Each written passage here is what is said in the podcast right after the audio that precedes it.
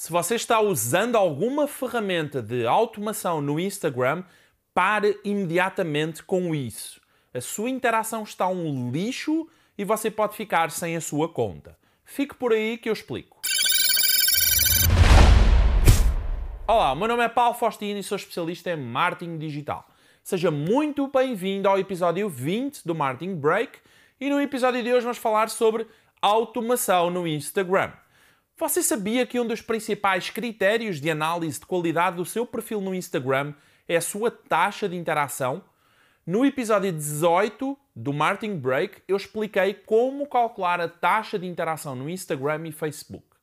E se você está usando ferramentas de automação no Instagram, é bem provável que a sua taxa de interação seja muito baixa. Ferramentas de automação são ferramentas que prometem aumentar facilmente o seu número de seguidores no Instagram. O que essas ferramentas fazem é curtir e comentar publicações de outras pessoas, bem como seguir e deixar de seguir pessoas no Instagram. Caso você utilize automação no Instagram, há uma grande probabilidade de você estar hipotecando o futuro da sua conta de Instagram a troco de seguidores que não passam de robôs. O alcance orgânico das suas publicações está um lixo. A interação também. Os seus seguidores não respondem aos seus stories.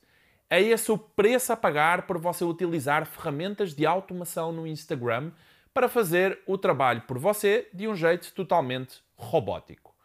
Se você usa ferramentas de automação no Instagram, recomendo você parar já e vou dar várias razões para você fazer isso. Razão número 1, um, você está inflando o seu número de seguidores, mas todas as restantes métricas mantêm-se iguais. Razão número 2, a sua interação é cada vez pior e a tendência é piorar com o tempo e as mudanças de algoritmo que vão acontecendo no Instagram. Razão número 3, o Instagram cada vez mais privilegia conteúdo de qualidade e que gera interação. Você vai ficar para trás.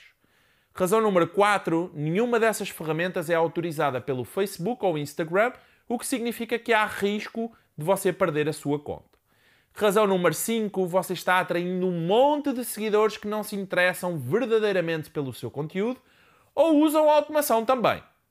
Se você quer ser bem sucedido e gerar vendas com o seu Instagram, é melhor parar com isso imediatamente. Se você utilizou a automação no Instagram no passado e agora os seus números estão ruins, recomendo começar a trabalhar numa boa estratégia de conteúdo e anúncios para dar a volta por cima. Ferramentas de automação prejudicam muito a performance da sua conta de Instagram. A minha recomendação é que você pare com isso imediatamente. Curtiu a dica? Um grande abraço e até ao próximo episódio.